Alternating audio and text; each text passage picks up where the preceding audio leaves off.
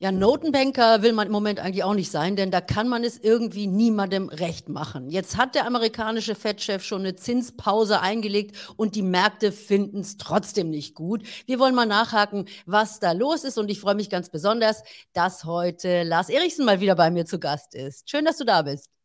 Hallo, liebe Carola. Ja, also tatsächlich äh, haben wir ja jetzt genau das in Amerika gesehen, was wir mehr oder weniger alle erwartet haben. Äh, es ist eine Zins Pause da, beziehungsweise die Zinsen sind erstmal nicht weiter angehoben worden. Der Korridor von 5 bis 5,25 ist geblieben. Ähm, die Märkte hatten das erwartet und sind jetzt erstmal enttäuscht. Warum kann der Jerome Paul es niemandem recht machen? Ich glaube, der Jerome Powell hat sich in diesem Fall so verhalten, wie es die allermeisten erwartet haben. Und das heißt eben an der Börse. Tatsächlich ist es auch eingepreist. Ja, wir dürfen ja nicht vergessen, wir haben S&P 500 bei 4.200 Punkten entscheidenden Widerstand überwunden. Ja, wenn man den DAX nimmt, den deutschen Markt, der hat gar ein neues Allzeithoch gemacht. Also es war von dieser Zinsentspannung schon ziemlich viel in den aktuellen Kursen drin. Und dann haben wir es in, der, in den USA auch noch mit einer Kerninflation zu tun, die so ein kleines bisschen, ja, wie sagen die Amerikaner, sticky ist. Das heißt, sie will so richtig nicht sinken. Das heißt, die Sorge, dass möglicherweise die Fed später nochmal tätig werden muss, die ist nicht gänzlich vom Tisch. Und ich glaube, das sorgt dafür, dass wir jetzt zumindest mal mit den Notierungen nicht komplett durch die Decke gehen. Und tatsächlich hat er ja auch gesagt, der Herr Paul, dass er sich das Ganze noch mal ein bisschen weiter anschauen will. Äh, es ist also eine Zinspause, das hat er auch recht deutlich gemacht. Und ich denke, das ist natürlich auch etwas, was die Märkte so ein bisschen nervt. Also, dass er nicht doch schon mal vielleicht einen kleinen Hinweis gegeben hat, äh, dass die Zinsen auch wieder senken könnten. Also, er will zusätzliche Informationen sammeln und dann die Auswirkungen der Zinsschritte auf die Geldpolitik bewerten. Naja, das ist so ein bisschen das äh, Notenbanker-Sprech, was wir da jetzt natürlich rauslesen. Ähm, wir hatten tatsächlich, wenn ich das hier sehe, die Verbraucher Verbraucherpreise, die sind von 4,9 auf 4 Prozent gestiegen. Und wir müssen ja sagen, diese Auswirkungen von den Zinserhöhungen, die haben natürlich auch einen deutlichen Nachlauf. Das heißt, wir werden also jetzt erst in den nächsten Monaten merken, ob das alles wirklich so äh, funktioniert. Und die Zinsen sind ja massiv gestiegen. Das heißt, besteht die Gefahr, dass die Notenbank hier zu viel gemacht hat? Also, dass dann doch nachher die Bremsspuren stärker werden als gedacht? Also Paul versucht sich natürlich genau wie seine Kollegen gegen etwas zu wehren, was wir so als diesen ähm, ja, Double Whip-Effekt, äh, das, das heißt, die, die Löhne ziehen dann erst später an. Und wir haben es einfach in der Vergangenheit immer wieder erlebt, dass auf eine Inflation, inflationäre Welle noch eine zweite folgt. Und das möchte Paul natürlich nicht gern. Das ist extrem schwer zu managen in der Geldpolitik. Und deswegen versucht er möglichst lange auf der Bremse stehen zu bleiben. Aber am Ende des Tages glaube ich, der Markt glaubt ihm eben nicht. Und das ist die äh, Problematik. Das birgt vielleicht auch später Enttäuschungspotenzial. Aber weißt du, so etwas ist wahnsinnig schwer zu prognostizieren. Was jetzt passiert ist, das kann man ganz gut an diesen Fed Funds Rate erkennen, ist, dass bis vor wenigen Tagen eigentlich noch die Gewissheit bei einigen Marktteilnehmern recht hoch war, dass im Laufe des Jahres 2023 es dann schon Zinssenkungen geben wird. Und das wird gerade ausgepreist. Das heißt also, ähm, dass mehr oder weniger Stillstand für die nächsten sechs Monate eingepreist ist, aber eben noch nicht, dass er die Zinsen senkt. Und das sorgt dann für ein bisschen Enttäuschung. Aber wenn wir uns das hier mal anschauen, das ist ja dieser CNN Fear und Greed Index, da wird ja immer so ein bisschen gemessen, sind die Anleger gierig oder sind sie ängstlich? Und eigentlich ist ja hier diese totale Gier, die wir hier sehen, also mit 81 Punkten sind wir da ja schon im Extrembereich, äh, ein Zeichen dafür, dass es irgendwie äh, nicht so weitergehen kann, dass die Anleger also doch ein bisschen zu gierig sind äh, und hier vielleicht negative Themen in den nächsten Tagen und Wochen auf uns zukommen könnten. Wie siehst du das? Also die Problematik ist natürlich die äh, nicht vorhandene Marktbreite dieser Rallye. Das heißt, mehr und mehr Marktteilnehmer müssen am Ende des Tages genau die fünf, sechs, sieben Aktien kaufen, die dafür sorgen, dass der Markt steigt. Und das sorgt im Übrigen auch dafür, dieser Fear and Greed Index der hat ja kein Auge dafür, wie breit das Fundament der Rallye ist, sondern der schaut letztlich nur auf den Kaufdruck und der ergibt sich eben durch weniger Aktien. Naja, und wer sagt, ich will dabei sein, der kommt dann an Nvidia, an Apple, an Microsoft nicht vorbei. Das heißt, ich wäre gar nicht so sehr mit dem Auge beziehungsweise mit der Überzeugung jetzt dabei, dass wirklich so Marktteilnehmer so unglaublich gierig sind im Sinne einer Euphorie, aber sie möchten eben nicht das verpassen, was jetzt gerade passiert. Immer mal wieder sagen natürlich all diejenigen, die in einzelne Sektoren oder Branchen investieren, ja, ich kann zu allen Zeiten etwas verdienen. Ich mit meinem Stockpicking im Moment verdienen die ETF-Anleger, weil die den Index kaufen und der Index wird eben von wenigen Aktien hochgezogen. Also haben ganz, ganz viele, die sich vielleicht so als more sophisticated Anleger betrachten, die haben das Nachsehen. Ja, das habe ich, merke ich im aktiven Handel auch. Also das Ergebnis aus meinem aktiven Handel. Ich bin froh, dass ein Großteil in den langfristigen Depots ist, aber das ist in diesem Jahr schwächer als das, was die Indizes bisher geliefert haben.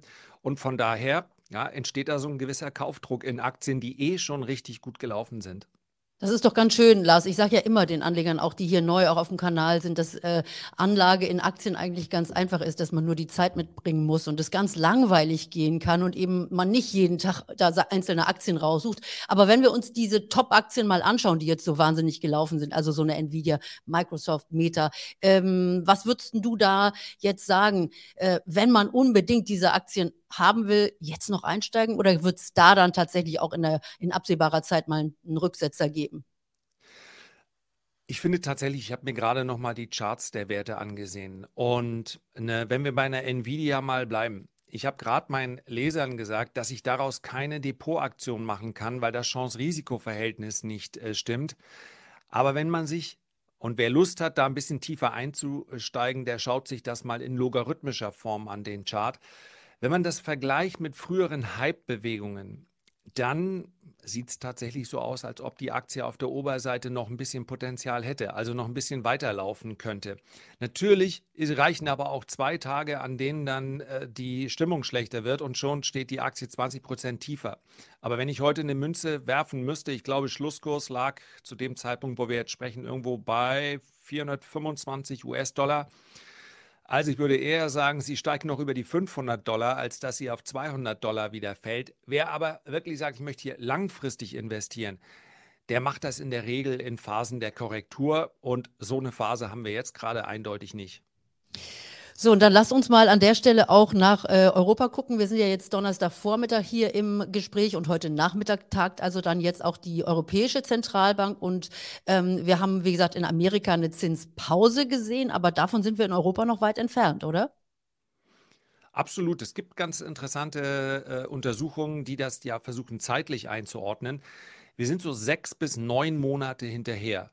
Das heißt, dass wir heute Nachmittag eine Zinserhöhung sehen, das ist praktisch sicher und vermutlich mit oder mit einer hohen Wahrscheinlichkeit sehen wir auch noch eine weitere. Das hat auch Lagarde gerade hm, nochmal dargestellt. Ja, man kann auf der Seite der, der EZB selber, ecb.com, kann man sich also anschauen, was Frau Lagarde und was ihre Kollegen so denken. Und von daher denke ich, ja, wir haben für die äh, in den USA, also mindestens in diesem Jahr werden wir es noch mit Zinserhöhungen zu tun haben.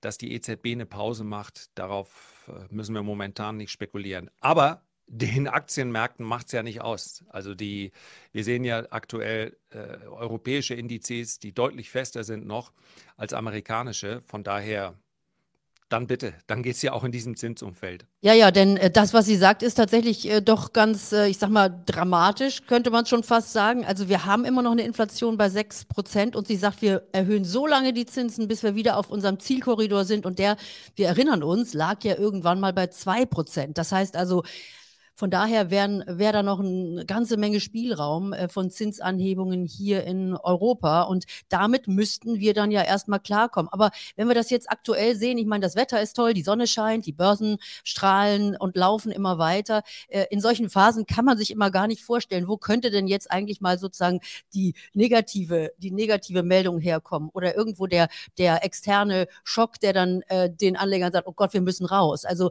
ich erinnere mich so ans letzte Jahr, als wir dann in in diesen Tiefen waren und gesagt haben, es wird nie wieder besser. Und jetzt sagt man einfach, es wird nie wieder schlechter. Ja, das stimmt. Ich habe gerade äh, das Ganze mal verglichen in einem Video mit der Phase 2005, 2006, 2007. Nicht, weil ich jetzt glaube, dass wir eine Art von Finanzkrise bekommen, so wie sie uns 2008 ereilt hat. Aber damals waren anfangs rund 100 Prozent der Marktteilnehmer davon überzeugt, dass wir eine massive Rezession bekommen werden.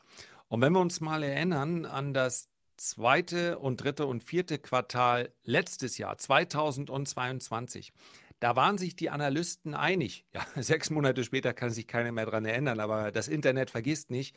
Wir werden im Jahr 2023, also in diesem Jahr, wo wir jetzt gerade über steigende Kurse sprechen, eine massive Rezession in den USA sehen. Wer die Erwartungen der Banken sich anschaut, ja, Bank of America hat gesagt, 3200 Punkte im S&P 500, also 25 Prozent tiefer. Das ist das Minimum. Die Deutsche Bank war extrem äh, pessimistisch. Alles purer Pessimismus. Die Rezession war safe. Und jetzt hat sich das innerhalb weniger Monate gedreht. Jetzt ist ein Großteil der Marktteilnehmer davon überzeugt, das wird ein Soft Landing. Das wird alles nicht so schlimm. Und das geht mir ehrlicherweise ein bisschen zu schnell. Also die Stimmung kann sich auch sehr schnell drehen. Und wenn wir zum Beispiel sehen, auch nur für wenige Wochen, dass die äh, Kreditvergabe zum Beispiel in Stocken kommt, ja, dass sich die äh, Wirtschaft also tatsächlich ein bisschen abkühlt, dann bin ich davon überzeugt, dann wird eine Abkühlung an der Börse ebenso schnell gehen. Also eine gute Stimmung kann sich innerhalb von wenigen Tagen drehen. Das haben wir beide häufig genug erlebt. Und ich möchte jetzt bei dem schönen Wetter auch keine schlechte Laune machen, aber dass wir jetzt sagen, das war's alles, also ähm, der Markt, der drückt das alles so weg, die höheren Zinsen, das erscheint mir wirklich verfrüht. Ich glaube tatsächlich auch, dass wir da noch aus ganz äh, anderen Ecken äh, die Negativmeldungen bekommen werden. Also Immobilienmarkt muss man sich dann ja tatsächlich mal angucken, denn die klagen und jammern natürlich schon auch über die gestiegenen Zinsen. Da verändert sich ja sehr, sehr viel. Die Konsumenten können nicht mehr so viel äh, auf Kredit kaufen. Also diese ganze, diesen ganzen Aspekte, die sehen wir ja tatsächlich noch nicht. Aber Frage muss natürlich jetzt sein, also wenn du nicht gerade einen Sparplan hast und sowieso immer dabei bleibst, was sollte man denn dann jetzt machen? Vielleicht wirklich an die Ostsee gehen, sich einfach schön in den Sand legen und die Sonne genießen? Oder kann man das ein oder andere mit seinem Geld aktuell machen? Also ich denke, man kann antizyklisch schauen, was läuft gerade nicht. Ja, in den Zeiten, als wir darüber gesprochen haben, als wir uns sicher waren, wie das Jahr 2023 aussehen würde, nun ist alles ganz anders gekommen, da haben ja bestimmte Branchen sehr profitiert, zum Beispiel Rohstoffe. Das ist derzeit überhaupt nicht der Fall, weil in äh, China die Wirtschaftsdaten nicht so gut sind. Also ich finde, man kann so in, mit kleineren Positionen durchaus überlegen, ob man da tätig wird, wo es gerade nicht so ganz rund läuft, beziehungsweise die Kurse nicht steigen. Dazu gehören Rohstoffe, dazu gehören im Übrigen auch defensive äh, Werte aus dem Gesundheitswesen. Und wer es ganz, ganz spekulativ mag, ja, also die Nachrichten rund um Kryptos können auch kaum noch schlechter werden. Aber bitte, ja, damit muss man sehr gut schlafen können. Das ist nicht für jeden was. Also dort vielleicht schon mal erste kleine Positionen aufbauen von Assetklassen, die derzeit keiner haben will, Sektoren, die keinen interessieren. Aber ansonsten, ja, ansonsten gerne an den Strand legen oder in den Garten. Ich glaube, dass wir viele gute Chancen bekommen werden, vielleicht sogar außergewöhnliche Chancen, weil die Liquidität da sein wird, aber meines Erachtens erst im Jahr 2024. Und das heißt eben auch, dass man gerade im aktiven Handel dann mit dem Kapital ganz gut durchkommt, was da ist, dass man dieses Kapital schützt. Ich glaube, du hattest neulich Heiko Thieme, Heiko Thieme zu Gast. Er wird also vermutlich auch über Stanley Druckenmiller gesprochen haben. Der sagt, ich habe momentan keine Fat Pitches. Worauf ich achte, ist, dass ich jetzt kein Geld verliere, damit ich dann am Start bin, wenn die Chancen wieder eindeutiger sind. Dem Mann ist nicht zu widersprechen. Und äh, dir natürlich auch nicht. Und insofern schicke ich dich jetzt auch mal an den Strand, wenn du Zeit hast oder zumindest äh, raus in die Sonne. Ich danke dir, dass du ähm, bei mir warst, wieder im Money Talk. Und ihr Lieben, wenn ihr das erste Mal dabei seid, dann lasst mir ein Abonnement da. Und wenn ihr was ganz Besonderes haben wollt, jetzt für das Wochenende, dann könnt ihr hier mal das Video anhalten und mein Buch bestellen.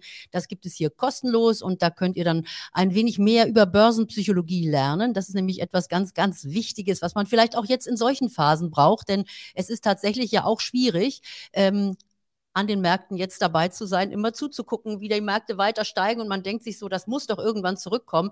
Und ich weiß, viele sind mit dem Timing ganz schlecht und die steigen dann ein, wenn die Kurse am höchsten sind.